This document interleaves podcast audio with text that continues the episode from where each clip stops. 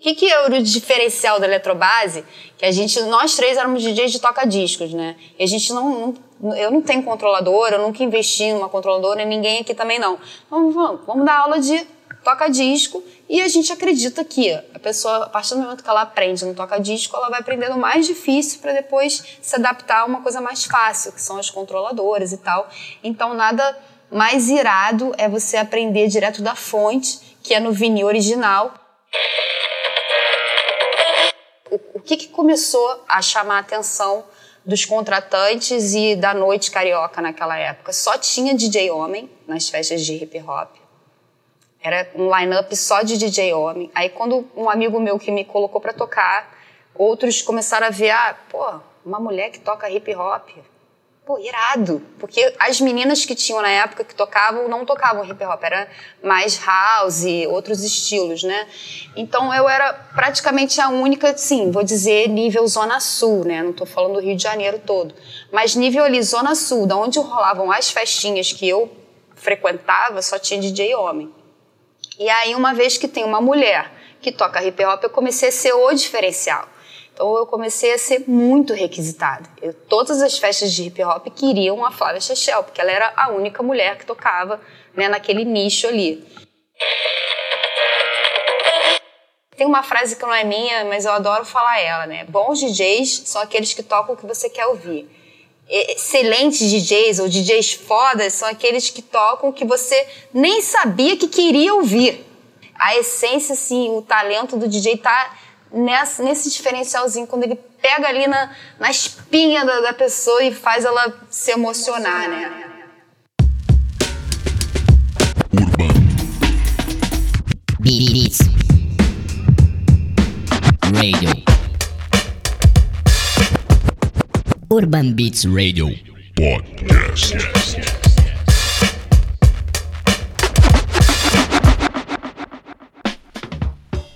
Estamos entrando no ar, Urban Beats Radio Podcast.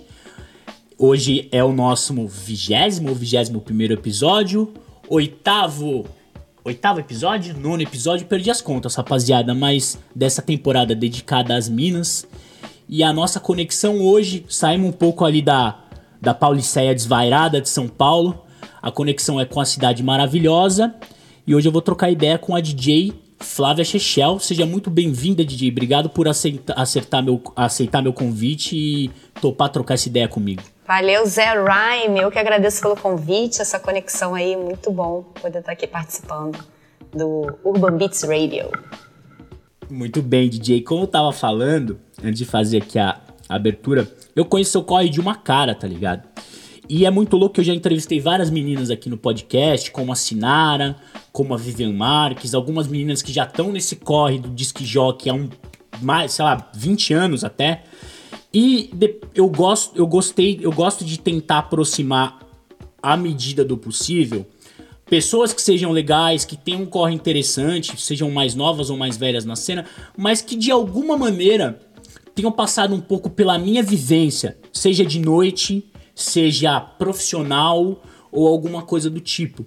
E realmente o nome Flávia Chechel, durante um tempo, ele era um nome que eu vi ali muito em alguns bailes de São Paulo. Eu não vou lembrar quais eram as casas, eu já te vi tocar mais de uma vez, com certeza. Tô falando, sei lá, papo de uns 10 anos atrás, sacou? Mas o seu rolê já passava por mim. E aí é muito louco que um dia eu tava tocando em LA que eu toquei, rolou uma banda de uns amigos lá de LA, que é o Under the Influence, que é a banda do Tato, de um parceiro meu. Aliás, dá um salve, salve, Tato. E aí eu conheci a sua irmã, cara. Tinha uma mina que ela não parava de. Ela meio que é assim. Eu abri pra banda, tá ligado? Tava cheio. Aí a banda foi uma catarse. Aí eu ia tocar depois da banda. Sacou? E meio que assim, deu aquela esvaziada. Tô é, imaginando é, aqui. A, a pista deu aquela esvaziada, sacou? E ficou uma mina lá dançando, batendo cabelo total, assim.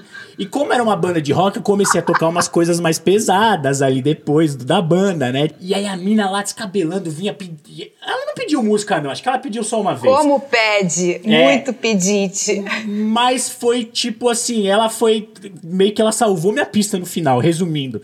E aí fui ver essa pessoa era sua irmã. A, a Paula Chechel. E aí a gente se conheceu ali, depois ela veio na minha festa aqui em San Diego, não sei o quê.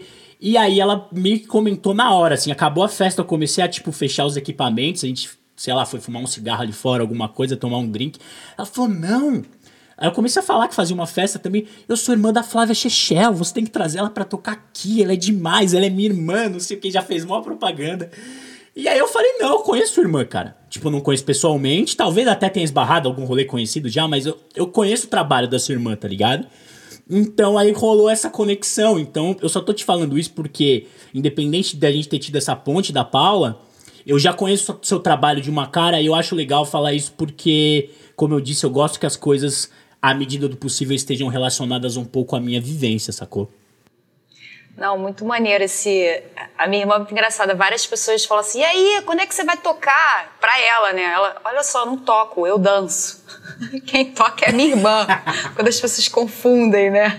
Ela, eu não toco, eu danço. Muito bom. Não, irada essa ponte. E eu fico muito feliz. Às vezes, né, apesar de eu ser a Flávia Chechel, DJ há 18 anos, eu faço esse ano, né, de carreira ainda, ainda me, me deixa assim, nossa, que honra, ou me, um pouco emocionada, assim, sem graça até essa coisa do. Já sei quem você é, já escutei muito seu nome. É, para mim ainda, ainda bate forte, assim, sabe? Tipo, caraca, muito foda essa parada. Isso, isso é muito foda.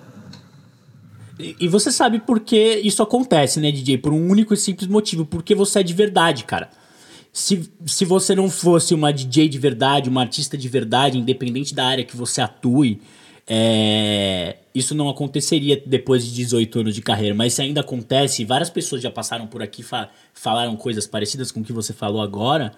É, é porque realmente, né, cara, você ama o que você faz, você se dedica a isso, tá ligado?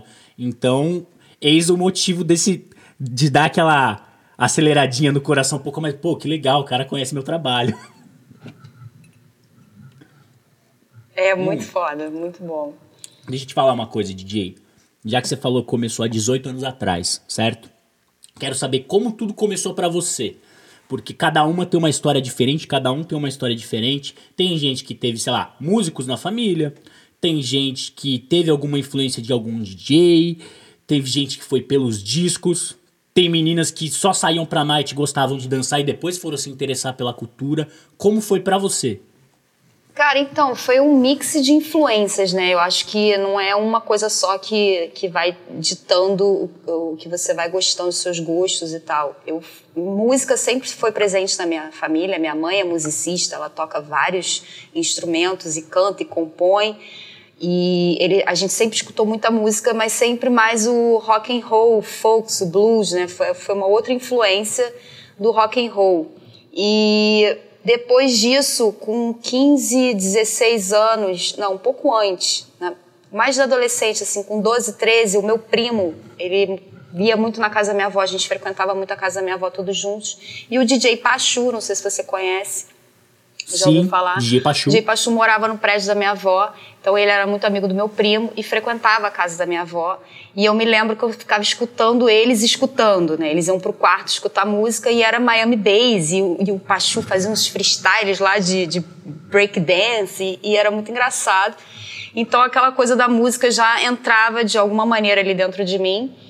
E depois, posteriormente, o meu irmão, com 18 anos, ele foi morar nos Estados Unidos. Ele é americano, mas foi criado aqui no Brasil, mas com 18 anos ele foi para Califórnia e foi morar lá em LA e mora lá desde então.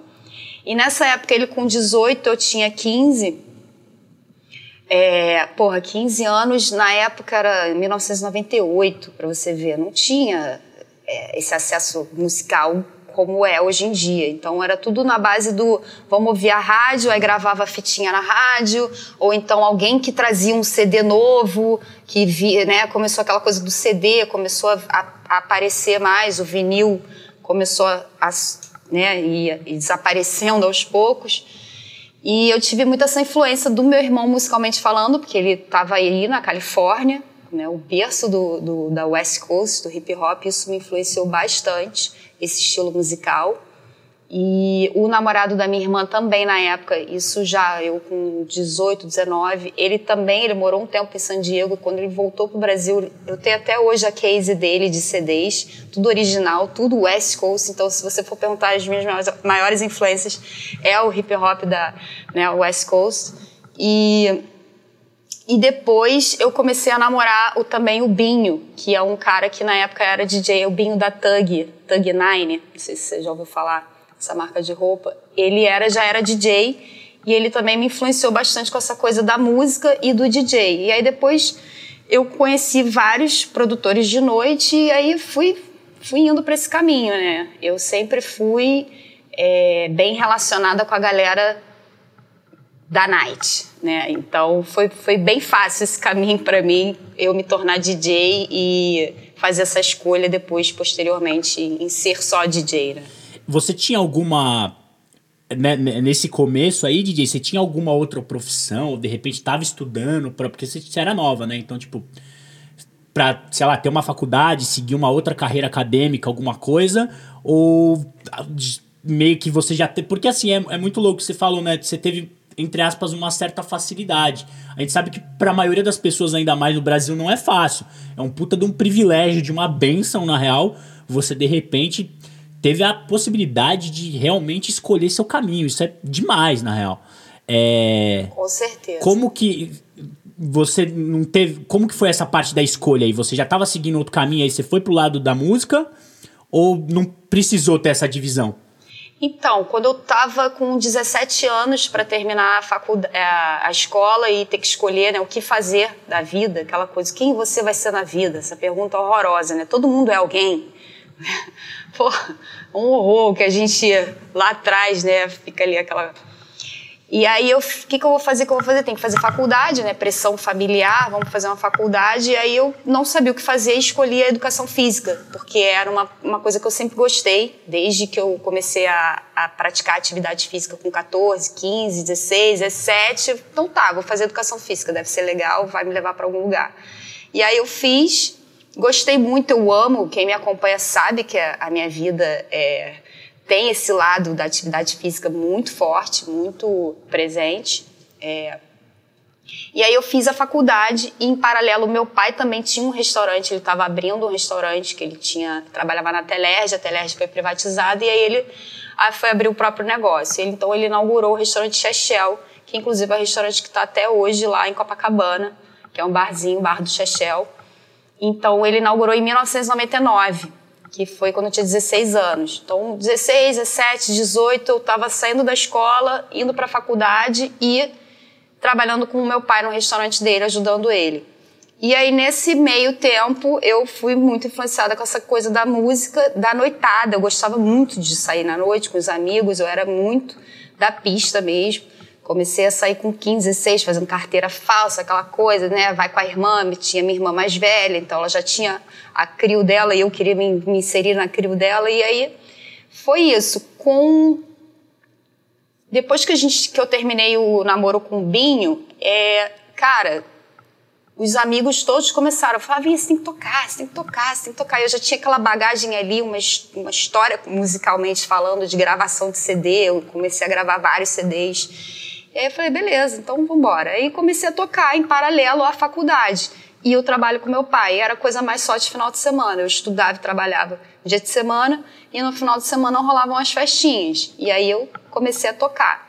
Eu lembro que em 2003, que foi quando eu comecei a tocar, foi às quartas-feiras, nas férias, que o Christian Sampaio, que fazia na época, não sei se você conheceu o Christian Sampaio, ele era dono da festa Moon Night, ele começou a fazer uma festinha todas as quartas num restaurante em Ipanema, no, na zona sul do Rio.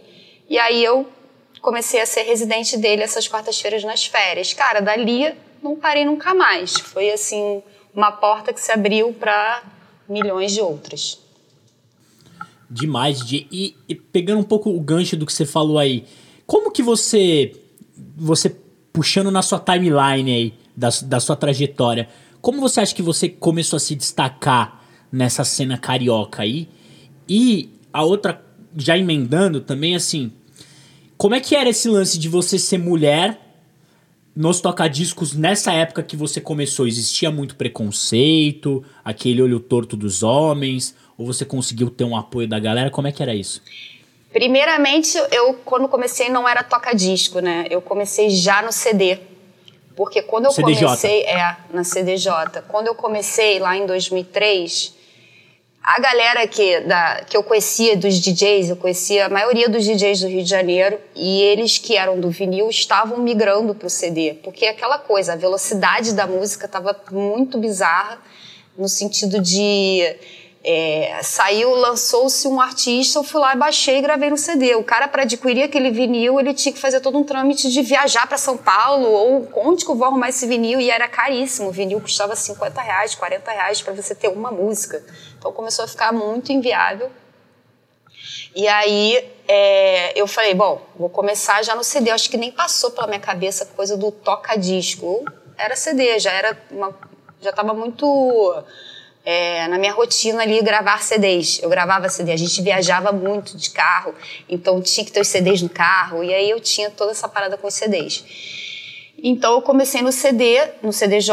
A minha mãe, eu pedi um dinheiro emprestado. Mãe, me presta aí, preciso comprar equipamento, preciso treinar em casa. E aí ela me emprestou. Eu comecei a treinar em casa. E não foi é, é essa coisa né, do preconceito, das dificuldades e tal, que sempre me perguntam. E graças a Deus, assim, a minha resposta vai ser sempre: eu não tive nenhum preconceito que eu saiba, né, que tenha sido é, explícito. Ou, e também não tive nenhuma dificuldade é, da visibilidade, porque eu era. O, o que, que começou a chamar a atenção dos contratantes e da noite carioca naquela época? Só tinha DJ homem nas festas de hip hop. Era um line-up só de DJ homem. Aí quando um amigo meu que me colocou para tocar, outros começaram a ver, ah, pô, uma mulher que toca hip hop.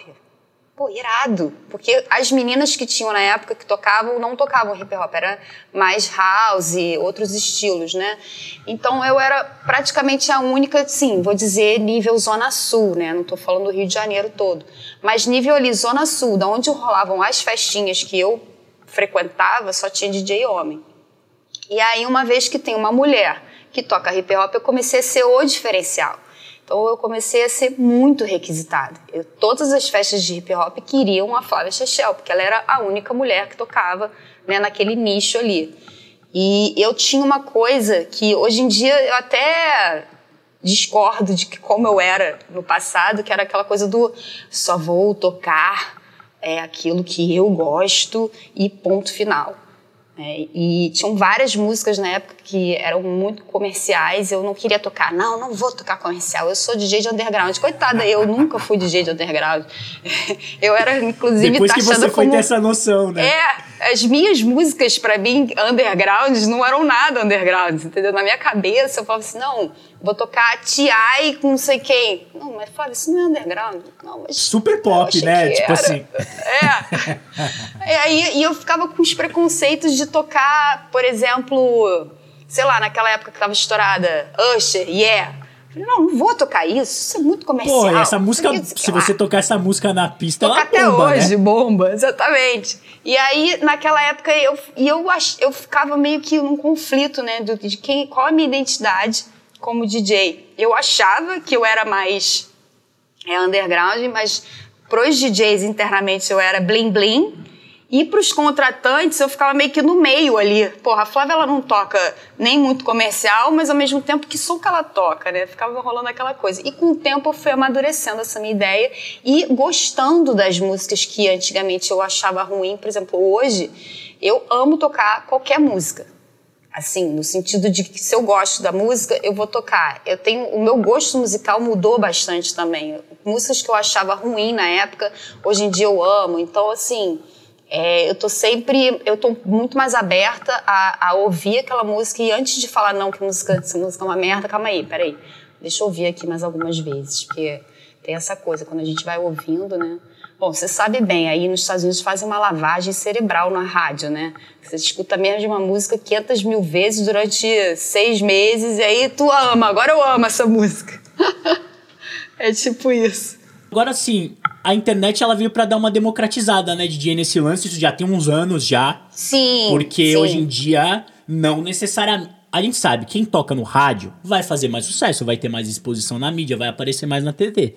Mas hoje em dia não necessariamente você precisa tocar no rádio para fazer sucesso, porque a gente tem o YouTube, tem as plataformas digitais. Como você vê essa democratização da internet pra música em geral? Porque cara, ainda mais para quem tem o trampo de DJ, eu acho que abre bastante. Você tem outra, se você, por exemplo, Flávia Chechel não tivesse um programa na Rádio Mix hoje em dia, uma vez por mês, você tem várias formas. Você pode colocar, que nem eu já olhei, você tem, sei lá, podcasts de, de sets de DJ no seu Spotify, no seu perfil do Spotify. Você tem um trampo dentro do seu Instagram, você tem, sei lá, o seu Mixcloud. Então você pode, você tem vários vídeos no seu canal do YouTube. Então você tem vários meios de apresentar o seu trabalho, né? Isso acho que é muito bom. Com certeza. É, estava falando, eu estava pensando né, nesses meios a gente, o DJ acaba sendo um pouco prejudicado pela questão dos direitos autorais, que muitas vezes é derrubado né, nesses, nesses, nessas plataformas. O SoundCloud, por exemplo, você tem que pensar em meios de burlar ali a intro, fazer uma intro diferenciada, blá, blá, blá, e depois você começa o set, aí às vezes passa batido. O SoundCloud, eu coloco uma, uma ferramenta nele que ele se, ele, ele se conversa com o Spotify. E o que eu coloco no SoundCloud iria para o Spotify como um podcast. Porque eu tenho um perfil do, no Spotify de artista. Eu produzi uma música com o Saci e acabou que eu tenho um perfilzinho de artista e tenho um perfil é, pessoal normal, que é onde eu faço as minhas playlists. E eu tenho esse perfil de artista, que são, teoricamente, seriam as músicas que eu produzisse. Mas como eu só produzi uma, só tem uma música lá. Mas por esse perfil de artista, eu consigo botar o podcast. Na verdade, eu nem sei se ainda tá lá. Eu tinha que fazer esse confere para ver se ainda tá lá, porque eu poderia colocar mais, né? eu acho que tá lá. Eu acho que tá lá. Eu ouvi alguma coisa mas já que você falou nisso, eu cheguei até esse remix que você fez com o DJ Saci, que é da música Maloca é Maré do Sabotage, saiu no disco póstumo do Sabotage. É uma das músicas particularmente no meu gosto pessoal, é uma das músicas mais legais desse disco do Sabotage, tá ligado? É, um som muito foda.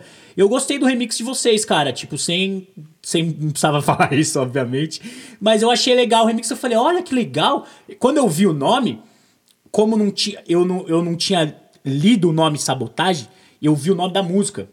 Eu gosto muito de pesquisar, ainda mais nesse lance de trocar ideia com os DJs, no, nas plataformas de áudio, seja o Spotify, o Mixcloud ou o próprio SoundCloud que você citou, porque ali você vai achar ou remixes, ou produções, ou eventualmente podcast que esses DJs tenham participado. E o podcast, para você que vai entrevistar alguém, é o melhor meio de pesquisa, porque são papos longos, então você vai descobrir muita coisa sobre aquela pessoa dentro de às vezes uma hora de conversa, tá ligado? E aí eu fui lá buscar, deixa eu ver se eu acho algum podcast com a Flávia aqui, eu confesso que eu não achei nada, mas aí me bateu esse som. E aí eu olhei lá, Maloca e Maria, e falei, caraca, será que é o som do Sabota? Eu acho, se eu não me engano, essa música é do Cia. E aí eu, a, né, a, a versão original. Aí eu olhei e falei, caralho, gostei do desdobramento que vocês fizeram. Ali a, o, tem, um, tem um lance que, tipo, é meio anos 90, talvez até. Não que a música não seja naturalmente, né? A produção original. Mas a, as baterias sobram ali em alguns momentos, né? Vocês tiraram um pouco dos médios ali e fica mais o que, que eu achei pra, legal pra caralho essa versão. Então, se você quiser falar um pouco como foi produzir esse remix, é uma responsabilidade, né, cara? É, você tá remixando uma música do Sabotage. Sabotage é uma grande referência para todo mundo, tá ligado? Então, queria que você falasse um pouco aí sobre esse remix.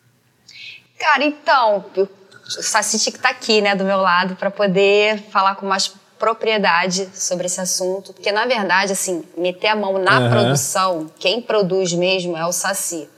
E eu sempre fico dando os meus pitacos, né? Não, tira isso, faz assim. Ah, não, não gostei dessa paradinha aqui, não, não sei o que, não sei o que. Então, ele, ele, de certa forma, gosta das minhas opiniões. E quando rolou essa, esse convite da Karina, a Karina que estava produzindo é, esses remixes, foi uma série, né? Foram vários que fizeram, não foi só nós. Essa, essa música Maloca Maré tem uhum. várias versões. E a Karina convidou o Saci e falou: a Flávia tem que estar tá junto. E aí ficou DJ Flávia, é, DJ Saci e Flávia Chechel. Mas na verdade, é, o, o, grosso mesmo, o corpo do beat foi todo produzido pelo Saci. Eu ficava meio que. É, essa pegada aqui, se você reparar, ela tem uma pegada um pouco de. Tá, tá, tá, de um dance hall ali, uma quebrada. Eu que dei a ideia, falei assim, pô, tenta fazer um pouco diferente, vamos trazer mais essas referências. Fiquei pesquisando algumas referências e levei para ele. E mas eu, assim, falo por ele o quanto ele ficou. É, se sentiu muito, muito na, é, como é que se diz, uma responsabilidade muito grande em entregar esse remix por ser quem é, né, o Sabota. Então foi, foi para ele uma experiência maravilhosa. Eu fiquei mais ali de, de é, coachzinha, de papagaio de pirata, sabe? E, assim, eu, uhum. eu, eu, tenho que ser sincera, né, gente? Eu não vou pegar o mérito Lógico. de uma parada que tem um pouco de mim ali, mas o mérito é 90% do, do Saci nessa, nessa obra. A gente fez o perfil no Spotify, na verdade foi todo feito pela Karina, rolou toda uma produção ali para essa coisa de ter o artista ali, e aí eu acabei ganhando esse perfil de, do, do, de artista no Spotify também, entendeu? Entendi. Você falou do, desse lance. Assim, não deixa a gente ver vários produtores grandes hoje em dia, não só dentro do rap, do hip hop, mas é muito louco, né? Porque esse lance da produção, você vê. Eu, eu, uma vez eu entrevistei o saudoso que esteja em um bom lugar, o Miranda, e ele falou isso. Ele falou: velhinho, sabe o que é, velhinho? É, eu não sabia tocar nada. E eu queria ficar com aqueles doidos lá. E aí eu descobri que eu sabia produzir. Mas é, é, muito esse lance de, tipo assim, no começo, como o cara não tem, às vezes, um conhecimento teórico e técnico da coisa de produção, acordes, notas, teoria, ele vai no, no sensorial, né? No ouvido. Não, eu acho que isso vai ficar melhor assim. Joga aquela guitarra pra lá, aquela coisa pra lá, não sei o quê. E esse é um trampo muito de produtor. Então você, mesmo sendo uma coadjuvante nessa produção, você estava exercendo um lado produtora musical seu. E aí vem a minha pergunta: você tem vontade de ir um pouco mais para esse lado de tentar mexer mais em produções, criar beats? Como é que é isso? É, então, dessa respirada assim, porque isso é uma coisa que bate em mim, é. Mas no momento que a gente está vivendo, tanta coisa está acontecendo que, que é, como se fosse um trator em cima, que tá difícil respirar, né? Aí, peraí, deixa eu dar uma. Produzir é assim, até que botar a mão na massa ali, como você falou, eu não gosto. Eu fiz curso, eu já fiz o curso com o TEP, fiz um workshop da Cerato, do Cerato Studio. Eu acho muito chato. Eu tenho, pô, o Saci, a gente está junto há 10 anos, ele fica produzindo. Eu eu falo assim, gente, eu não, não, vou conseguir fazer essa parada de ficar ouvindo timbres, escolher timbres e ficar tem, tem, tem, tem, batendo na mesma tecla, literalmente. É, aí eu, eu falei, eu não, não, não, não, não quero fazer isso. O que seria a minha história como produtora musical seria mais por esse lance de é, parcerias ou então estudar melhor a, a esse universo para eu poder ser a que vai botar alguém para trabalhar junto comigo. Ó, eu não vou botar a mão na massa no, no, no equipamento, mas eu quero produzir junto, eu quero dar meus pitacos, eu quero trazer referência, eu quero isso, eu quero aquilo. Só que para isso, aí por isso que eu respiro, eu tenho que sentar e me dedicar. Como tudo na vida, né? A gente tem que sentar e se dedicar. Eu precisaria começar a respirar esse universo de produção, de network, fazer network, sentar com fulano e fazer um curso aqui, outro ali, porque não dá para eu ser a leiga e querer botar pitaco sendo leiga na história. Então, de certa forma, eu teria que estudar Sim. sobre isso para poder chegar nesse nível que é sentar com ghost, não sei, hoje em dia tem tá até tem, tem até esse lance né, do Ghost Writer, do Ghost, do produtor do Ghost, e aí, isso é Ghost, isso não é, o que, que é o que, você é contra, você é a favor. Então, entender um pouco mais esse universo para eu poder dar, dar, botar meu, meu, minha mão na massa. Só que eu não consigo nesse momento porque, enfim, pandemia veio aí, né? A gente nem entrou nesse assunto, mas a pandemia veio aí e eu tô me vendo tendo que fazer comida para poder pagar minhas contas. Então, tá difícil se dedicar para outra coisa agora nesse momento, entendeu? Tem que é, ir com calma. Urban Beats Radio Podcast. DJ, é, já que você tocou nesse assunto, é muito difícil não tocar nesse assunto no momento que a gente tá vivendo, tá ligado? Porque é, é, é louco, porque há um ano atrás eu comecei a gravar essas entrevistas desse podcast e o podcast foi estrear no final do ano passado, mas eu comecei a gravar meio que no começo da pandemia, um ano atrás exatamente. Um pouco mais de um ano que a gente já tá em abril agora. Mas enfim. E é muito louco pensar, cara, é, é, me dói muito. Minha mãe tá aí no Brasil, sacou? Tenho amigos aí, meus amigos de infância, várias pessoas, amigos, enfim, é, pessoas queridas, independente de qualquer coisa, é o nosso povo, tá ligado? É, não se sensibilizar com o que vem acontecendo no Brasil, sacou? É o, o, verdadeiro descaso, porque é um descaso, tá ligado? Tipo, eu tenho certeza que se existisse, existisse uma preocupação dos nossos governantes, e eu falo no âmbito federal, eu não quero nem falar o nome desse filho da puta, a gente sabe quem é, mas governadores e prefeitos, etc. Se não fosse tudo só um jogo político, eu posso até falar um pouco mais por São Paulo, por não estar em São Paulo, mas eu tenho amigos e muita gente aí que, né, rola esse super jogo do Dória contra o Bozo. E, tipo, ninguém quer ajudar. Os caras eles só querem fazer política, ganhar eleição e roubar nosso dinheiro. Então é muito difícil, eu me sensibilizo muito com essa situação de verdade. E eu acho muito difícil. Eu admiro muito o corre que todos os DJs estão fazendo para se reinventar, para tentar se manter, porque a gente precisa pagar as contas. Vocês vivem de night, de evento. Tipo, já conversei com DJs aqui que falaram, cara, é em março do ano passado, quando a pandemia começou, tinha mais de 20 datas. E de repente tudo caiu por água. E, tipo, sei lá, eu precisava daquela grana, tá ligado? É, o março, mês das mulheres, Mês né? das mulheres e mês do hip hop. Você vê. Então, é bem complicado. Então, assim, eu queria saber como tá sendo para você atravessar esse momento. Eu sei que não tá sendo fácil, eu te acompanho ali no seu Instagram. Um adendo, seu pai é um figura. ele é um figuraça, ele é um figuraça, nossa.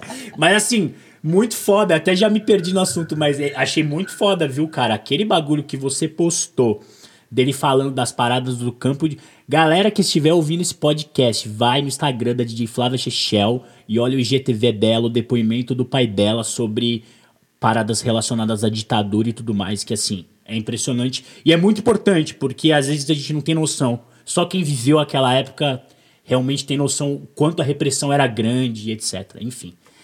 É, como tá sendo atravessar isso, né, DJ? Você falou que tá fazendo rango, tá ligado? Tipo, que bom que talvez você tenha esse meio que você até citou que vocês têm o bar Chechel, o restaurante e tal, que você ainda tem essa outra possibilidade que talvez não seja a parada que você mais ame, mas de pelo menos ter o seu ganha-pão, né, cara? Porque tem gente que nem isso tem, né? Não, com certeza, assim. Primeiramente, é, eu, eu sei o quanto privilegiada eu sou né? Em todos os aspectos, esferas e situações, eu sou muito privilegiada e eu, graças a Deus, reconheço isso e, e acordo todo dia agradecendo por tudo.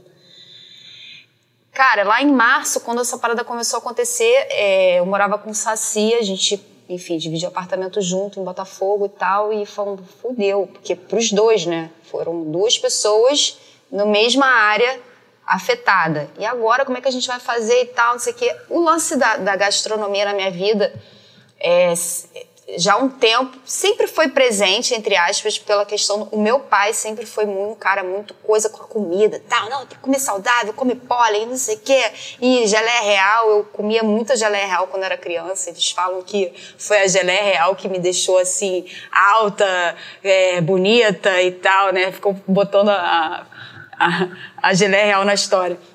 Então, eu sempre tive uma coisa com alimentação saudável. E depois, é, há, há, três anos atrás, eu. Há três, não, foi 2016. Há cinco anos atrás, né? Cinco anos atrás, eu parei de comer carne e comecei a mergulhar nesse universo de, de alimentação saudável, tal, tal, tal. E foi um caminho sem volta. E aí eu fiz um curso de gastronomia funcional, então entrei, mergulhei nesse universo de receitas, porque eu me via é, eu preciso fazer minha própria comida. O que eu vou achar na rua não é o que eu quero comer, ou se achar é um preço, um valor absurdo. Falei, bom, vou cair para dentro da cozinha. E aí comecei a cozinhar, cozinhar, cozinhar. Então tem cinco anos que eu tô dentro da cozinha, insanamente. E aí, durante essa. Aí, aí a gente foi aprimorando milhões de coisas, e o Saci, muito influenciado por mim também, foi se adaptando a essa coisa da alimentação saudável. E então, lá em março, pandemia chegou tal, não sei o que, cara, a gente precisa pensar numa maneira rápida de fazer um dinheiro rápido. Porque a gente tinha o curso de DJ, que era presencial. A gente, nesse estúdio que eu tô aqui agora, era a Academia de DJs Eletrobase, que começou em 2015. E em final de 2019, em 2020, a gente fechou as portas, porque a gente ia dar é, a gente ia seguir um novo caminho para a academia de DJs, uma outra, um outro formato, com workshops e tal, isso aqui. Então, a pandemia veio acabou com esse, essa parada do, curso de DJ presencial e até a gente bolar, para você ver, um curso online de DJ. Peraí que agora vamos pensar num infoproduto para fazer dinheiro. Porra, peraí que não vai ser agora. Então, uma, uma saída rápida para fazer um dinheiro seria só se falou, vamos vender o que a gente come as pessoas querem. Porque aquela coisa de postar na internet, ah, eu estou fazendo aqui minha granola. Ai, meu Deus, eu quero comer essa granola, onde que eu acho? Então, vamos vender granola. E aí a gente, eu pensei em outros produtos mais fáceis que seriam congelados, né, para não ter que ficar dependendo de validade e tal. Eu falei, vamos elaborar. Aí elaborei quatro produtinhos para começar a vender é, congelado. E aí foi, assim nasceu da Chechel, né? O Instagram é arroba da eu e ele fazendo aí nessa pandemia é, quitutes saudáveis e veganos. E deu certo, assim, sabe? Mas, infelizmente, agora, recentemente, até falei para você em off, né? É, a gente não conseguiu manter o, o custo de vida que, que, a gente tinha, né? De morar num apartamento na Zona Sul, cara, era uma, era uma mini cobertura muito foda. Enfim, a gente teve que entregar. E agora eu tô morando com meu pai, por isso que vocês estão vendo aí meu pai mais presente no meu Instagram. E vão ver muita coisa ainda. Estou pensando em algumas montar uns programinhas com ele, porque ele é muito sensacional, né? E aí é isso, a gente está passando por esse momento difícil mesmo, agora pegou nesse sentido de do da Chechel não ter conseguido manter esse é, padrão de vida, né? Vamos dizer assim. Então, é, eu tô um pouco nesse momento sem saber para onde eu vou. Eu continuo produzindo da Chechel, mas é uma parada que é aquilo. Para o da Chechel crescer e se tornar uma coisa muito, muito maior, que eu acredito que, que tem esse potencial, eu precisaria me dedicar 100% e abdicar um pouco da carreira de DJ Flávia Chechel. E aí eu fico nesse, né, nesse impasse, assim, que fazer? Porque eu não quero deixar a DJ ali de stand-by na geladeira, porque o mundo é cruel, né? Quem não é visto não é lembrado, até no meio da pandemia e dentro da internet. Se você não posta conteúdo, cara, cadê a Flávia? Ah, tá lá fazendo comida. Ah, então vamos chamar outra fulana que tá fazendo set. E aí tu fica nessa, né? Eu, pelo menos, fico nesse meu dilema interno de me dividir, ter que me, saber me organizar para me dividir, para poder, enfim, passar por essa fase aí, doida. É foda, né, DJ? Não tem muito como a gente não tocar nesse assunto, sacou? A gente acaba entrando e a gente acaba refletindo. Eu acho que essas reflexões, de uma certa maneira, são importantes, sacou? Mas é, isso é para as pessoas terem noção. Eu acho que isso que é uma coisa legal. Às vezes a, o público em geral vê lá, sei lá, os DJs fazendo live na Twitch e acha que tipo tá tudo bem. E de longe não é bem assim com 90%. Posso afirmar isso, tipo, tá todo mundo assim, eu fiz a minha temporada na Twitch, né? Assim que começou a pandemia e tal, a gente começou a vender comida. Eu falei, cara, eu preciso fazer alguma coisa pra DJ Flávia Chechel se manter viva, né? Nesse período. E aí a Twitch estava acontecendo, os DJs aqui já alguns influenciando os outros e tal, o Sunny Pitbull puxando a orelha, vem cá, vocês têm que ir pra Twitter, vamos embora. E aí mergulhei, comecei, entrei no, no cronograma da Humanas TV, as Mina Risca, fiquei com elas fazendo, mas chegou uma hora que estava começando a ser um fardo para mim é, eu não estava conseguindo, porque é aquilo, né? Uma coisa é você ter o conforto ou o privilégio, de alguma maneira, de estar, de ter grana para poder passar por essa pandemia. Eu vou lá, sento, faço meu programinha na rádio, está tudo bem, não preciso fazer mais nada da vida. E eu queria, eu, eu sou chata com, com a Flávia Chechel, DJ. Tudo meu é, pode ser um pouco de defeito até, tudo meu tem que ser muito, muito foda, sabe? Eu tenho que entregar uma parada muito foda. E aí eu comecei a ver que eu estava perdendo qualidade nas minhas apresentações semanais que eu estava ali no cronograma da Humanas, porque eu não estava tendo tempo para me dedicar àquele set. Então eu chegava toda quarta-feira era o meu programa. Eu chegava na quarta-feira, cinco minutos antes de começar a live, eu esbaforida da cozinha, ou sei lá da onde que eu vim, né, da produção, ou da entrega, ou de, sei lá, qualquer coisa do tipo, e ligava o computador e começava a tocar qualquer coisa que eu via na frente. E eu falei, não, não posso fazer isso. Tem que entregar um programa maneiro, eu tenho que ter um tempo de pesquisa, eu tenho que ensaiar algumas coisas legais para apresentar uma parada diferente, diferenciada. Aí eu falei, já falei com elas, falei, gente, eu preciso de um tempo, porque eu não vou conseguir. E as minas, as minas risco eu continuei fazendo. Eu saí agora porque deu minha tela do, do, telefone quebrou e eu uso meu telefone como tela, né, de, de cam para fazer a transmissão via OBS. Então a tela quebrou e aí o, o telefone fica é, com ações sozinho, né? Ele, tá, ele tá autônomo nesse momento. Ele fica, tipo, entrando e saindo de programas sozinho. Aí eu tô lá gravando, a última live foi assim. Eu tava lá fazendo a live, daqui a pouco congelou a tela. Fui ver, o telefone tava abrindo o WhatsApp, Instagram, etc. Falei, bom, até eu consertar minha tela, eu não posso fazer live com o meu telefone. E aí eu dei uma pausa de live, que eu falei, não, peraí, deixa eu dar um tempo de live, porque começou a ficar essa coisa meio exaustiva nesse sentido. E agora eu, eu ainda tô assim, o que, que eu vou fazer para Flávia Chechel, né? Porque continuamos na mesma situação. O ano virou e estamos na mesma. É, graças a Deus eu tenho o bar do Chechel que está aberto no momento, então eu toco lá quando não tem decreto, quando abre parcialmente, eu tô lá às sextas ou sábados. A gente depende, a gente resolve na semana. E de vez em quando surgem algumas coisas, como eu até te falar isso, o campeonato de Scratch, que, que a Tati Laser chamou a gente. Foi muito maneiro isso. Né? Tem um grupo Asmina Risca, né, desse, desse programa que tem na Twitch, quinzenal. E a Tati veio trazer essa, falou, gente, eu estava conversando com os meninos, os meninos é, botar, botou a gente aqui na parede, falando, olha só, cara, vocês precisam entrar nessa também, porque esse campeonato é um campeonato que já existe, mas só entre os homens, né? Não tem mulher participando. E eles falaram, não, a gente precisa fazer um de mulher também.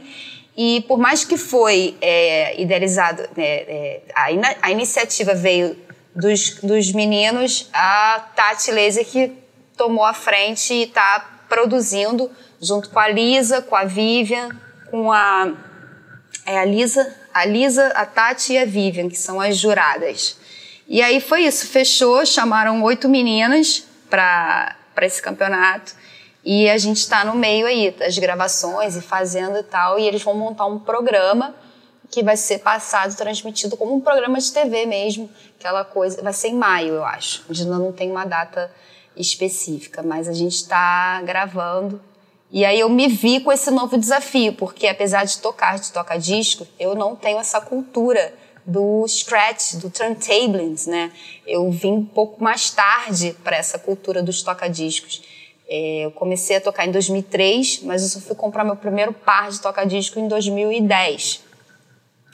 E, e nunca fui de performance, de ficar enfurnada horas em casa treinando scratch. Nunca foi a minha cultura essa mas pela vivência mesmo de vida, de, de, de, de influências, de meu estilo de discotecar nunca foi voltado para isso. Eu não tinha também essas referências próximas para ficar como é em São Paulo, né? Em São Paulo, todos os DJs de hip hop são muito fissurados e são muito bons nisso, nessa coisa do, do scratch, do turntables e tal. Eles respiram e vivem e e consome essa cultura muito diferente daqui do Rio. Os DJs daqui, apesar de terem muitos bons DJs de scratch, é um pouco diferente nesse sentido. Então, eu não fui influenciada de alguma maneira para isso.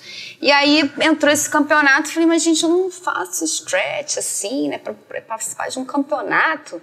Mas aí a Tati falou, não, vambora, você tem que participar, você, porra, DJ pioneira de hip hop, você tem que estar, tá, vai treinar, vai treinar. E aí entrei nessa, né? Então entrei, não, vou disputar com a melhor do Brasil, que é a Sinara. Eu falei, porra, isso é sacanagem, né? Mas, estamos aí fazer história, né? Começar, acho que é isso, participar e começar.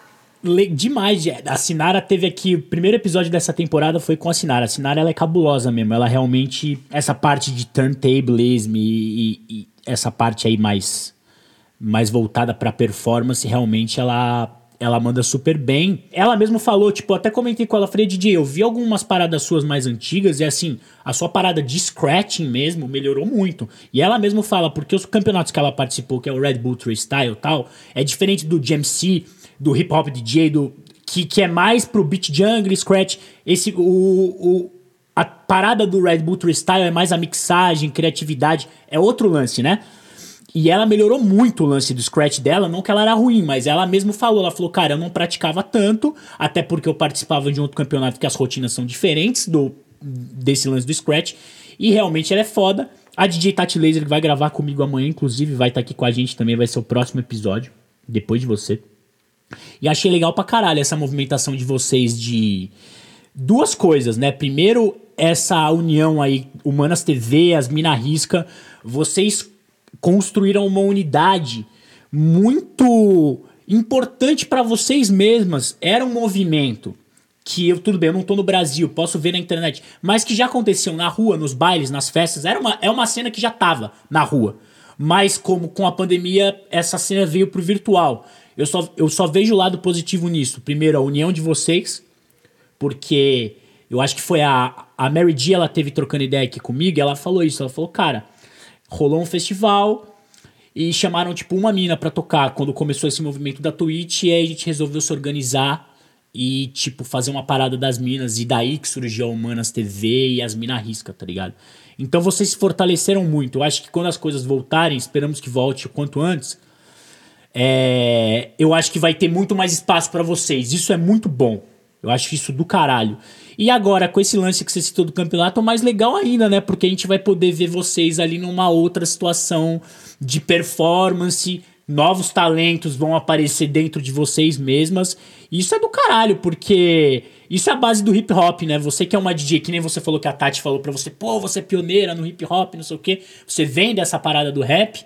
É tem tudo a ver, né, cara? Tipo, eu acho demais. Eu achei muito legal essa ideia do campeonato. Vocês estão de parabéns. Se você quiser, não sei se vai ser na Twitch, vai ser no YouTube, onde que vai estar tá isso, como vai ser. É, se você quiser dar mais alguma ideia sobre. É, então, eu ainda não sei. É, eles não falaram nada. Eu já gravei o primeiro vídeo. E aí a gente espera a classificação para gravar se passou ou não, para gravar um segundo. Então não posso falar nada muito sobre isso porque ainda não me passaram essas informações. Mas o que a Tati disse, acho que você vai entrevistar ela, ela pode até falar um pouco melhor sobre isso. É, ela falou que eles vão editar, fazer uma edição como se fosse um programa ao vivo, só que obviamente, né, é gravado e vai ser como se fosse num local. Ela falou, o local é muito maneiro. Eu falei, local? Fiquei pensando, que local? Mas, enfim, falou que vai ser uma parada muito maneira? E se chama Street Battle, né? E aí parece que já existe esse, esse campeonato e vai ser a, a, versão feminina disso. E como você falou, a, a, independente do, do, de como que vai ser a minha performance, né, digo, de resultado de todas nós, é um, é um start para influenciar outras porque é aquilo, nós mulheres a gente não tem essa, não tem uma ponto de referência lá. Se você tira a Lisa Bueno, quem mais no Brasil que é uma turntable foda pra caralho que tá aí, né, sendo inspirando mulheres. Então a gente também é isso, essa troca aí, vamos inspirar outras mulheres, porque é isso que que faz a diferença na cultura, né? Sim, sim. Demais, DJ. Pô, demais, demais. É, a gente já tá encaminhando aqui pro final do nosso papo, mas tem uma parada que eu anotei aqui, aliás, duas, que eu acho legal citar da sua caminhada. Você até falou, citou um pouco aí sobre. Falou muito do DJ Saci, que é seu, seu grande parceiro. é, vocês tinham a, a ele, Eletrobase DJs, né? Que era uma escola de DJs. Fala um pouco sobre esse trampo. Eu dei uma zapiada ali, eu achei bem legal. É, eu vi alguns vídeos, algumas coisas no seu Instagram, no YouTube e tal. É, porque eu vi ali o lance de. Eu não sei muito como é que era a didática, digamos assim, que o que, que, exatamente vocês ensinavam no curso, ou ainda podem voltar a ensinar, a escola voltando, de repente. Mas eu vi que tinha muito lance dos toca-discos, a, a, a, parada da mixagem, que é tipo assim, super importante, né? É o mínimo, na verdade, para um DJ, mas é super importante. Muita gente às vezes não se liga muito nisso, mas a gente se liga. Então, fala um pouco sobre o trampo da Eletrobase. Eletrobase DJs, né? Eletrobase DJs. Tem uma galera que fala Eletrobase. Não, mas é Eletrobase. Cara, Eletrobase, antes de ser uma escola de DJs, ela, é, ela foi uma CRIO de DJs que começou lá em 1999. Era o Lulinha, o Dadu, o Tonha, o tinha mais um que agora não me veio à cabeça. Mas enfim, era CRIO de DJs, o Saci entrou um pouco depois deles, se tornou parte integrante dessa CRIO. E eles, em 2010, eles alugaram um estúdio, que é essa casa aqui, né, uma casa, e começaram a é, fazer uma corporação, como se fosse uma organização eletrobase, que dali eles queriam criar vários, várias é, ramificações, né? Um programa de TV. A, a Eletrobase começou a pra, é, transmitir ao vivo no YouTube, live stream, rádio. Era uma rádio stream no YouTube. Se você for ver, tem lá, programa Eletrobase Convida. Aí tinha os, os, os, é, os programas dentro dessa rádio. Tinha o, Dub, o que participava daqui, o Dropê Comando Selva. É, e fora o Eletro, Eletrobase Convida, que convidou, assim, diversos artistas na época. Muito maneiro. E aí, depois disso, eu não sei em que pé que ficou, ah, eu sou meio ruim na... Né, como é que se diz? No cronograma da vida, né? Em 2015, é, na timeline, exatamente. Em 2015, aí era o Lulinha, o Dadu, não, Lulinha e Saci já, o Dadu e o Tonho já tinham saído da Eletrobase, estava só o Lulinha e o Saci, e eles começaram a querer fazer essa coisa da escola de DJs. O Saci já tinha dado aula, ele já tinha experiência em ter dado aula ali, é, na, aqui na, na favela Santa Marta. Ele chegou a, a introduzir algumas aulas lá e tinha esse know-how que ele já tinha escrito toda a ementa do curso, a didática. Então ele começou a ensinar a gente a dar aula, né? E aí foi assim começou com alunos próximos, amigos que queriam aprender. Ah, eu quero aprender. Ah, então vem aqui fazer com a gente. Então, começamos com um, dois, tal. Daqui a pouco tava uma organização, uma escola muito foda, assim. A gente, de 2016 até 2019, final de 2019, a gente formou mais aí de 300 a 400 alunos, sabe? O que, que é o diferencial da Eletrobase? Que a gente, nós três éramos DJs de toca-discos, né? E a gente não, não, eu não tenho controladora, eu nunca investi numa controladora, ninguém aqui também não. Então vamos, vamos dar aula de toca-disco e a gente acredita que a pessoa, a partir do momento que ela aprende no toca-disco, ela vai aprendendo mais difícil para depois se adaptar a uma coisa mais fácil, que são as controladoras e tal. Então nada mais irado é você aprender direto da fonte, que é no vinil original. As quatro primeiras aulas eram no vinil original, que a gente é, ensinava toda a, a trazer um pouco da história né, do DJ, como que começou com o vinil original e tal, a treinar o ouvido, tem toda aquela parte que explica, né? Não, é legal trabalhar o ouvido, babá, babá. E aí depois caía para dentro, eram 12 aulas, as quatro primeiras no vinil original e as as as oito aulas seguintes no computador com Cerato. E isso fez maior sucesso, cara. A galera chegava aqui, a gente teve aluno que nem tinha pretensão de ser DJ, mas só pelo fato de tocar, de tocar disco, de vinil. Fala, cara, eu amo vinil, sou colecionador de vinil, quero aprender. Então, tivemos vários, assim, os mais variados perfis de aluno. É... Foi, foi uma temporada muito, muito. Não tem outra palavra que não ser foda. Foi muito foda. Urban Beats Radio Podcast. Demais, DJ. E eu acho muito importante, assim, é. Eu já falei isso em vários episódios aqui, deve ter umas pessoas até que falam, puta, que cara chato, mas enfim. eu sempre prezo muito esse lance, assim, é, realmente dessa porta de entrada do tocadisco por todos esses motivos que você mesma falou aí, tá ligado? De aprender no, entre aspas, equipamento inicial e original, que deu a origem a tudo isso, tá ligado? É, eu já falei aqui também, cara, para você ter ideia como entre aspas, digamos assim, não existe caminho certo e errado muitas vezes, mas vocês estavam num caminho muito parecido com o que faz o Beat Junks aqui na Califórnia, tá ligado? Eu que é a maior lá. crew de turntablism do mundo. Eu fui lá. Você foi. Então, eu, eu estudei lá, tá ligado? Eu, tipo assim, eu já tocava há um tempinho, mas aí eu. Meu filho tava pra nascer, eu falei, cara, eu precisava estudar alguma parada, mas eu queria estudar uma parada que eu goste e que não seja aquele bagulho, puta, vou ir fazer um bagulho porque, sei lá. E aí eu falei, porra, velho, eu já, eu já tipo, sempre acompanhei o Beat Junks, né? Falei, deixa eu pesquisar quanto custa esse curso, né? Aí acabou que, enfim, dava pra pagar na época. Muito louco, eu terminei o curso, deu tipo duas semanas começou a pandemia. Tá ligado? Só que eu só tô citando isso porque lá no Beat Junks tudo bem, é muito mais focado no turntablism, tá ligado? É tipo muito focado nessa arte. Mas eles assim, eles têm um primeiro curso que é o Intro to Digging, que foi o que eu fiz, que são três meses. Semanal, toda semana são três meses de curso, então são aí 12 aulas, né? Essa primeira parte é só vinil, tá ligado? Você nem passa perto do Cerato. Se você quiser continuar, eles têm o Foundation, que aí é um curso de um ano, que aí você realmente vai dar aquela aprimorada, é muito mais caro, obviamente. Curso de um ano, tá ligado? Seu professor só é o Babu, o Melody, tipo, é surreal. Tipo, e aí, no Foundation, você estuda oito meses só no vinil.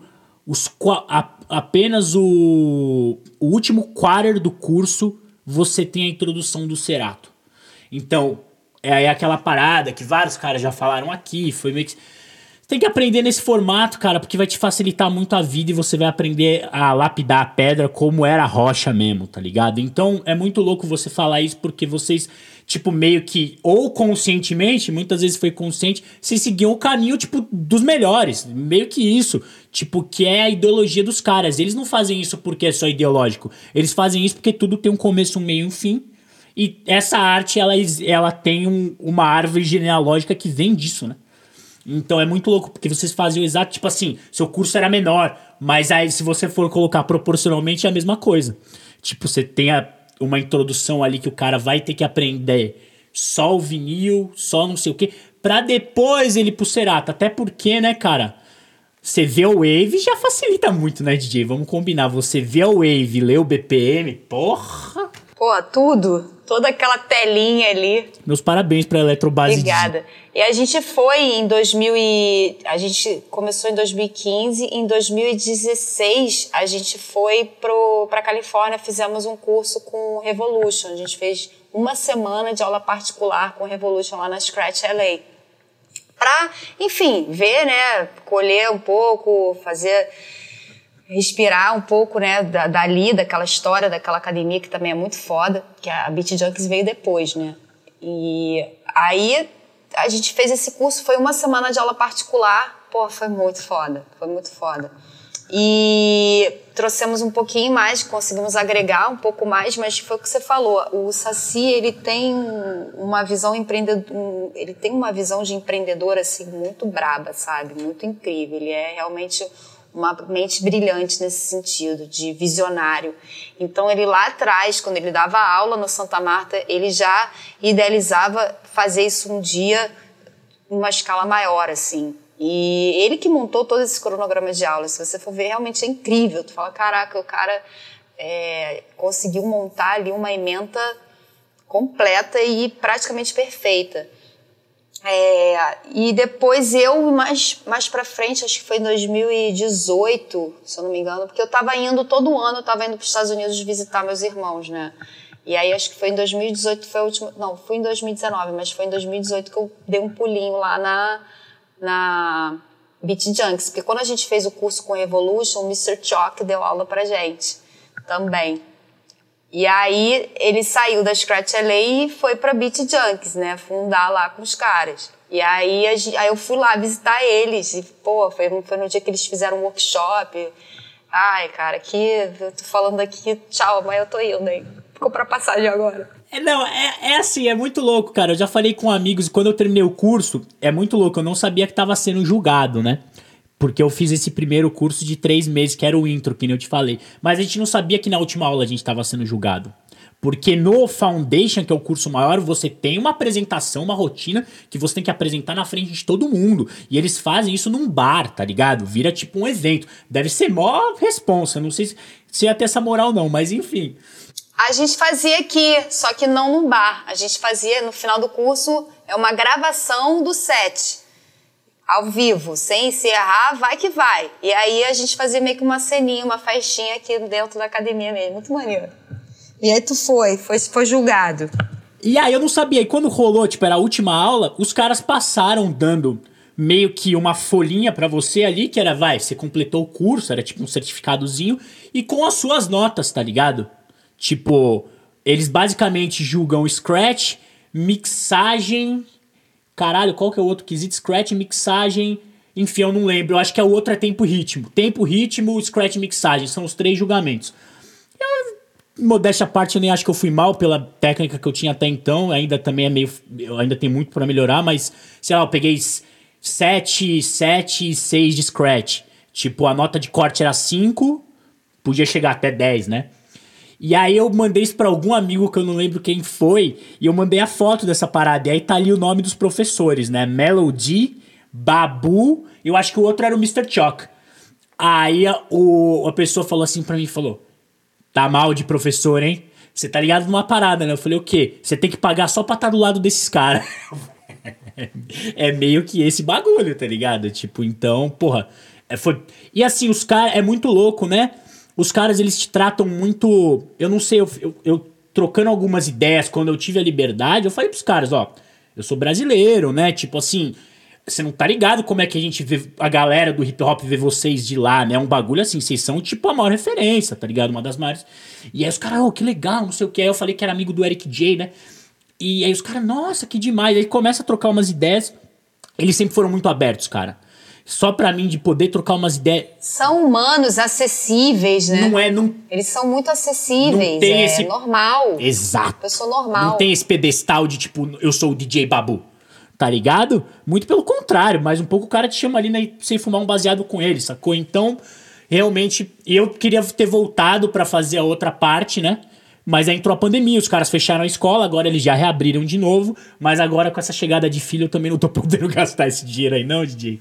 Então eu não vou conseguir fazer, mas, mas eu quero eu quero fazer ainda, cara. Eu quero ter um momento aqui, como eu sei que eu vou ficar mais um tempo nos Estados Unidos, de de repente poder voltar lá e absorver um pouco mais, porque eu acho super válido, tá ligado? Tipo, tudo que eu, eu realmente aprendi a mixar lá, tá ligado? Essa é a verdade. Eu aprendi a mixar lá dentro. Antes eu era mais um selecta. Agora eu já tenho um skill melhor de mixagem. Eu ainda preciso melhorar muito? Preciso. Todo mundo precisa. Mas foi essa porta que falou, ó, é assim que mixa, tá ligado? E aí eu falei, caralho, é assim que mixa. Tipo, antes eu ia mais no feeling, né? Essa música bate com essa, sacou? Então, enfim, então é essa parada toda. Já que a gente viajou pra Califórnia, pra gente encerrar, DJ, parar de tomar seu tempo, a gente não tá podendo viajar, mas. Nada, vambora. A gente pode ficar aqui até. Depois você faz uns cortes aí. Exato. Vambora. vambora. Não, vamos viajar sem sair do lugar. Acho legal falar que você tocou aqui em San Diego, San Diego há um ano, dois anos atrás, não sei precisar exatamente. Queria que você falasse um pouco como é que foram essas gigs. E eu também, zapeando ali no seu Instagram, eu vi, cara, eu fiquei meio de cara, você tocou num pico eu acho que era em Praga, na República Tcheca. Parecia ser um salãozão gigante, mó bonito, aquelas coisas bem europeias assim, saca? Eu falei, nossa, que lugar louco, era um evento meio corporativo. Eu queria que você falasse um pouco desses seus rolês mundo afora aí. Então, primeiramente lá na Califórnia tem alguma, alguns contatos, né? Uma das produtoras do Brasa Lounge é a mãe da minha sobrinha, filha do meu irmão, a Ana Amélia a filhinha dela é minha sobrinha. E, e a gente, antes, lá atrás, quando ela era do, daqui do Brasil, ela namorava com, com um produtor de evento em Minas. Então, lá já, desde lá de trás, ela já me contratava para tocar em alguns eventos que, que ela estava por dentro na época. E aí depois ela foi para os Estados Unidos e tal. E fundou o Brasa Lounge. Quando eu fui, eu falei com ela, ó, tô indo, se tiver alguma boa aí, vamos, vamos fazer. Ela falou, ah, demorou e tal. Só que é aquilo, né, que eu acho que a gente falou em off, que eu acho que, acho que foi falado em off, né, do lance do estilo musical. Ela falou, Flavinha, aqui você sabe que brasileiro, tal, festa de brasileiro, DJ tem que tocar funk e tal. Eu falei, não, vambora, toca o que for. Hoje em dia eu sou um pouco assim, nesse sentido de se for uma, uma gig diferente, é, fora do meu país ou até do, né, do estado aqui e tal, eu vou fazer. É, é como se fosse um serviço que eu tô, vou entregar. Não, é, não chega a ser um corporativo, mas é, é, é uma coisa diferente que eu não vou deixar de fazer, porque eu não gosto do estilo musical. Realmente o funk atual não, eu não tenho prazer assim, nossa, que irado, como se eu fosse um funk antigo. Se eu tocasse um funk antigo ia ser lindo, toco com o maior prazer. Mas é, eu não me oponho. E aí foi isso que rolou. Ela falou: ó, vai rolar as festinhas aqui e tal, mas eu preciso que você toque funk. Eu falei: não, beleza. E aí eu fazia abertura com hip hop comercial e tal. Aí rolava o show de rap, que sempre tinha um, um, uma atração, né, um, um, show, um show. E eu fechava. E nessa fecha, no fechamento era o pau quebrando, né? Funk rolando solto. E fui, fui muito feliz em fazer essas gigs, muito feliz.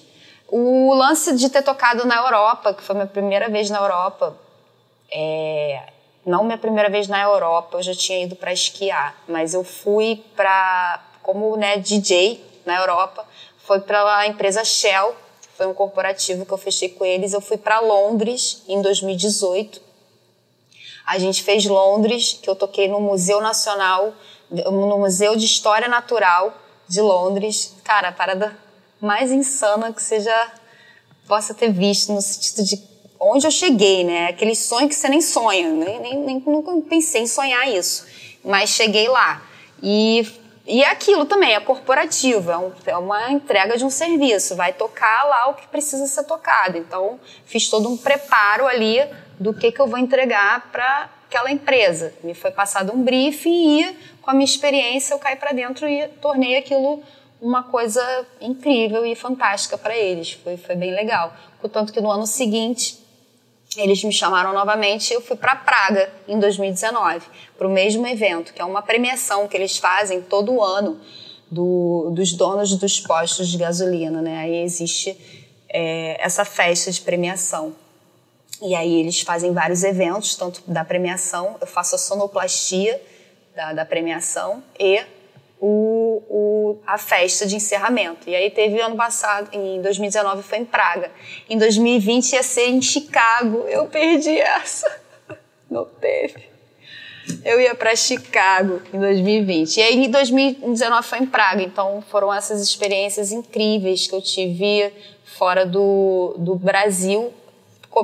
E teve uma também que, não sei se você chegou a ver, que na época quase não existia essa coisa da rede social, que foi em 2010, a convite da Nike.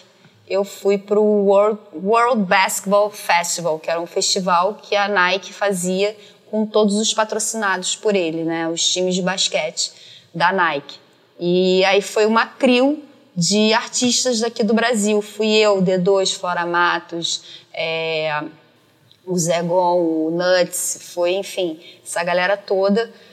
Que time, Pra fazer uma tour por Nova York. É, nossa, essa parada foi muito foda. Foi lá em 2010, então eu fico pensando assim, ai gente, se essa parada acontece agora com toda a tecnologia de tudo que a gente tem para registrar e gerar conteúdo, né? Em 2010 eu mal tava no Facebook. As câmeras, eu fico, olhando os meus arquivos, as câmeras, as imagens horríveis. Ai, que pena. Mas era o que temos, né? Era o que tínhamos. E foi o que rolou. Sou muito grata também por, por essa trip que foi fantástica. É... Ah, e, e do lance da Europa, como eu fui para para Praga ano passado, eu fiz um networkzinho para de contactar algumas pessoas conhecidas e fiz uma mini tour em Lisboa. Aproveitei, saí de Praga e fui para Lisboa. Ainda fechei algumas gigs por lá que eu toquei numa das melhores festas de Lisboa, assim, ao meu ver, assim, né? Que eu também não conheço todas, mas das, das que eu conheci e, e fiquei sabendo, toquei na que é a Swag On, que é na Lust, que é um lugar foi um lugar muito incrível, um lugar aberto lá em Lisboa, enorme, tipo 3 mil pessoas na parada. Muito, muito fantástico, muito incrível. Que demais, DJ, é essas experiências, é o lance de você poder viajar, né? A Brasil mesmo, mas se for para fora é mais, às vezes é mais louco ainda. Poder levar um pouco da sua arte, da sua bagagem, da sua caminhada, eu acho que deve ser uma das coisas mais prazerosas na vida de um DJ ou na vida de qualquer artista ou músico, né? Então é um bagulho que realmente acaba dando aquela marcada. E se você ainda eu sei que assim, você é que nem você falou, você é uma DJ, você tá fazendo o seu trabalho, às vezes você tem que tocar o que você gosta, o que você não gosta, não será porque não é o seu predileto, porque é o que a casa te oferece, você precisa daquela grana, você tem que fazer o trampo, tá ligado? Agora, quando você ainda tem a possibilidade de tocar fora e ter a liberdade criativa de, sei lá, tocar o que você quer, o que você gosta dentro dos moldes daquele evento ou daquela festa, ainda deve ser mais prazeroso, né? Então, isso aí também, na verdade, permeia vários caminhos que um DJ pode ir, né? Tipo, é, é uma infinidade de possibilidades, na real, né?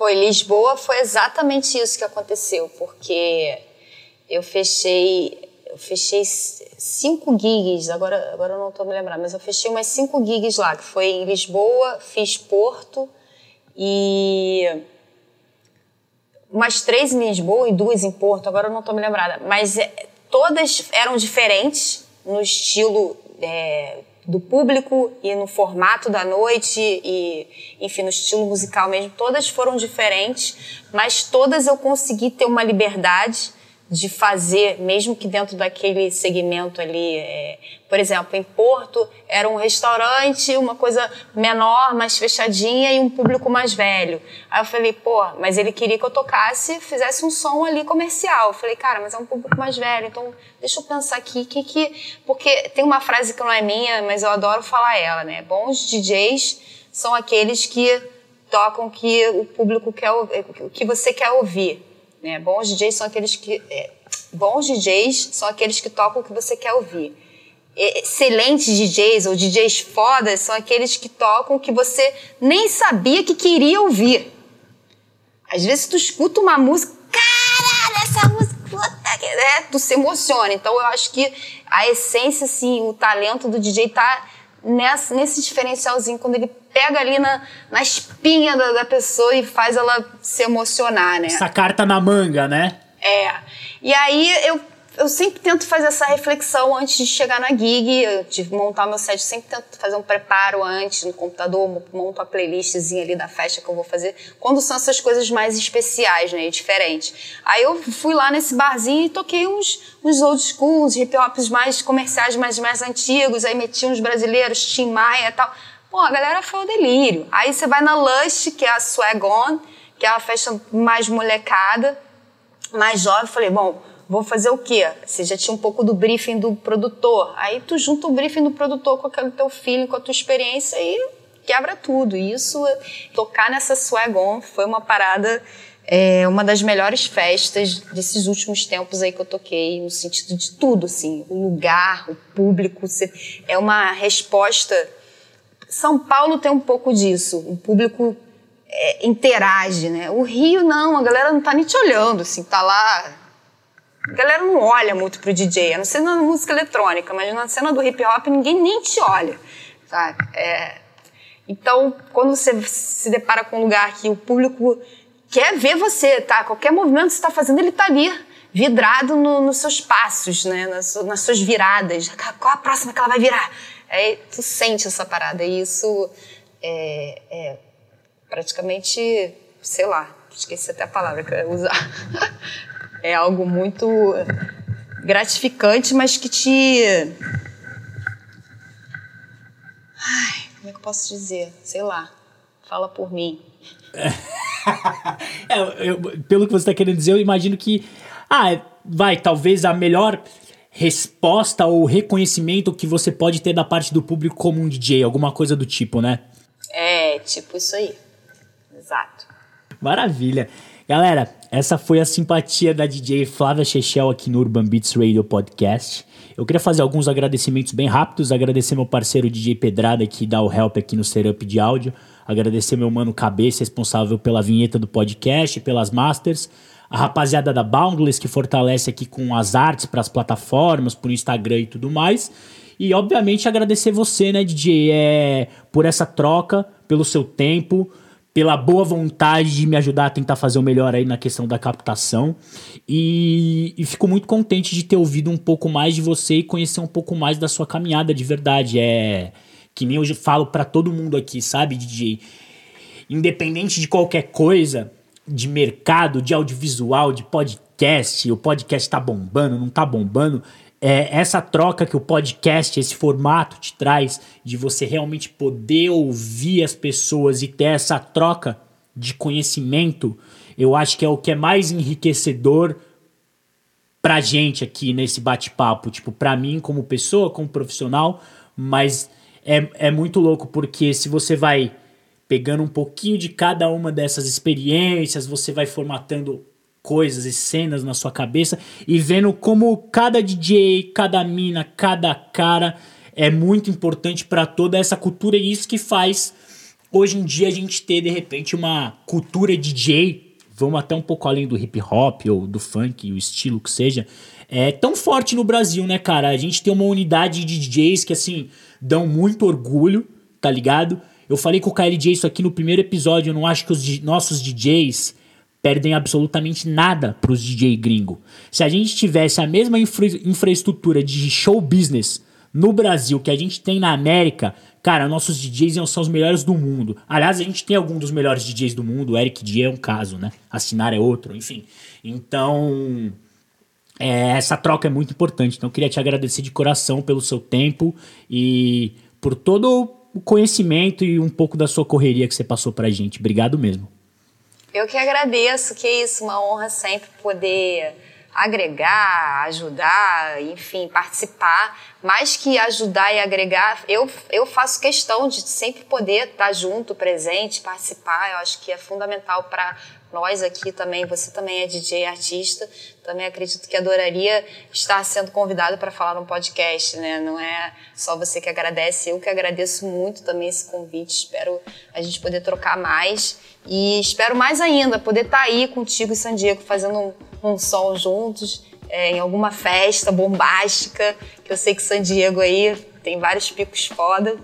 E, e é isso, cara, é, é, é essa troca e passar como academia, como instrutora, passar o conhecimento é, é fundamental, né? Ninguém, ninguém consegue sozinho, ninguém, ninguém faz nada sozinho. Então, então a gente tem que se ajudar. Exatamente, é uma unidade, né? E para encerrar, é bem isso que você falou, né? Eu entrevistei a DJ Vivian Marques aqui, foi o segundo ou terceiro episódio dessa série com as meninas. E ela falou uma parada muito louca. Ela falou: Ó, oh, o KLJ foi meu professor. E um dia, quando eu comecei a ganhar um certo destaque na minha caminhada, eu fui perguntar para ele como que eu podia é, pagar para ele de alguma maneira, retribuir para ele tudo que ele me ensinou, porque ele não só ensinou, como ele emprestava os discos para ela tocar no começo, porque ela não tinha os discos, e etc, etc. E aí disse que o Kleber virou assim para ela e falou assim: "A melhor maneira que você pode me ajudar é ajudando a cultura, passando o seu conhecimento para frente". E consequentemente, ela foi virar professora, arte educadora, instrutora e, e assim como praticamente todas as meninas que eu, que eu troquei ideia, isso é muito louco de vocês mulheres. Eu acho que com exceção da Sinara, cara, Todas as minas que eu entrevistei, não, a Mary D também não, mas tá.